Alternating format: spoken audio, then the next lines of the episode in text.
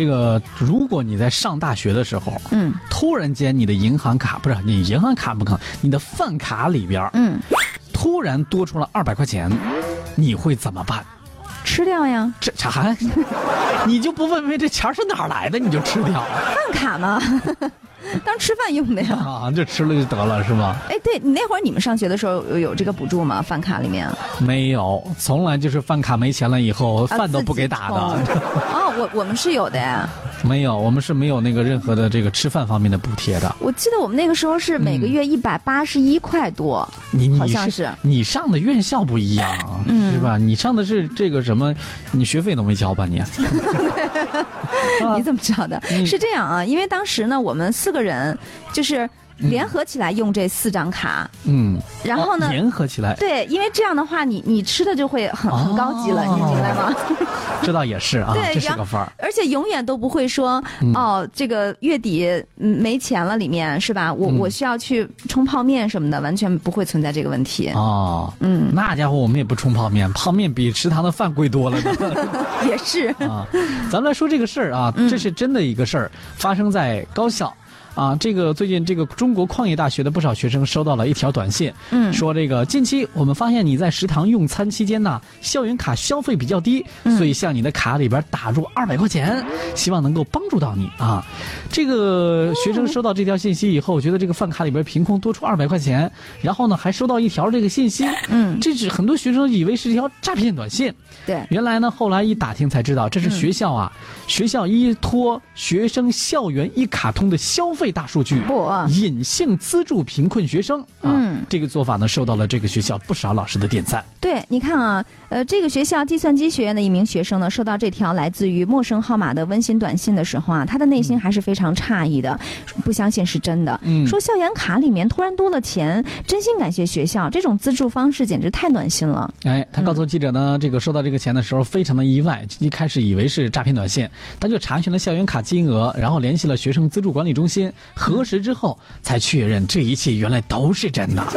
对，因为我刚才为什么说，如果我的校园卡里面或者我的饭卡里面多的话，我就会把它吃掉，因为它毕竟不是银行卡，你知道吗？银行卡你肯定得弄清是怎么回事儿，这饭卡也就无所谓了，它也不通用，反正。嗯，但是你嗯莫名其妙多了钱，肯定你要是了解一下的啊。对对对嗯记者也是拨打了这个学校的这个呃校园资助管理中心啊，然后呢了解了一下，工作人员告诉记者说，学校呢开设了一个隐性资助的一个项目，嗯依托学生校园卡的消费大数据，对学生进行隐性的资助。嗯根据学生消费情况啊，然后呢确定补贴的最终的名单，啊为学生补贴一百二十元到二百元不等的这样一个餐费补助。对，嗯工作人员是这样说的啊，因为呢，那他们要保护家庭经济困难学生的隐私，也是学生资助工作的重要方面。学校这种举措呢，也是希望啊，可以让学生有尊严的受助，做有温度的学生，呃，资助的工作。哎，嗯，资助的过程当中暖心的哈。对，嗯因为它整个过程当中没有公开信息，对只是通过点对点的方式向同学来发送这个短信提醒。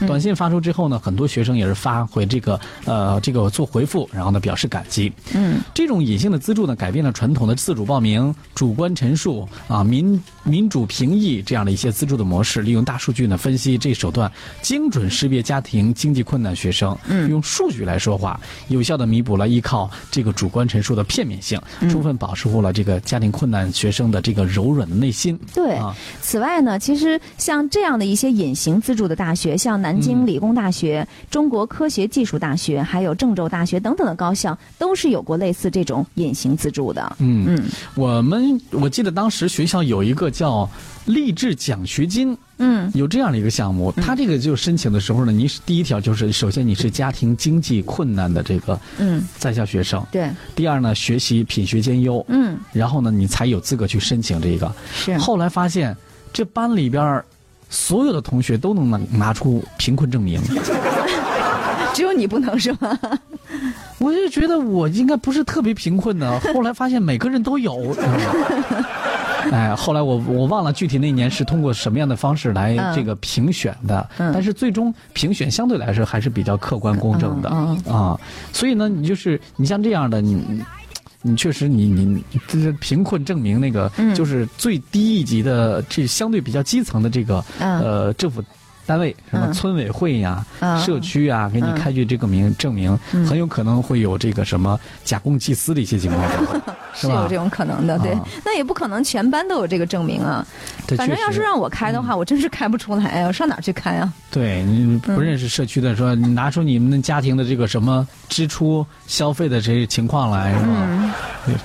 嗯，具体咱不动啊。哎，嗯，这个，但是我觉得这个方法确实挺好的。嗯，你之前的时候有一些这个有一些不好的例子吧，说这个嗯学生、啊，你学校公布贫困生的某某某同学，然后呢，这个资助了多少钱，某某同学资助了多少是。是，看上去好像是行政的什么透明公开，嗯但确实对于贫困的学生来说他的内心其实是比较脆弱的。对对，嗯。因为毕竟呃，他是在这个主流的社会当中嘛，是吧？嗯。嗯。看一下这个网友的评论，这个小个子他说喜欢矿大，因为是美丽的校园、雄厚的科研、严谨的教学，最重要的是有一群为矿大更好的你和我，还有他。嗯，周佳说呀，真是很人性化，真的很好。嗯，嗯。健康好的敏在说，他说能在这里读大学真的是很幸运，爱心满满，好爱的矿大啊，嗯，超有爱啊。，对，呃，不知道大家你所在的学校有没有这样的操作啊？嗯但是确实，嗯我觉得还蛮不错的啊，蛮温馨的一节新闻。啊、是。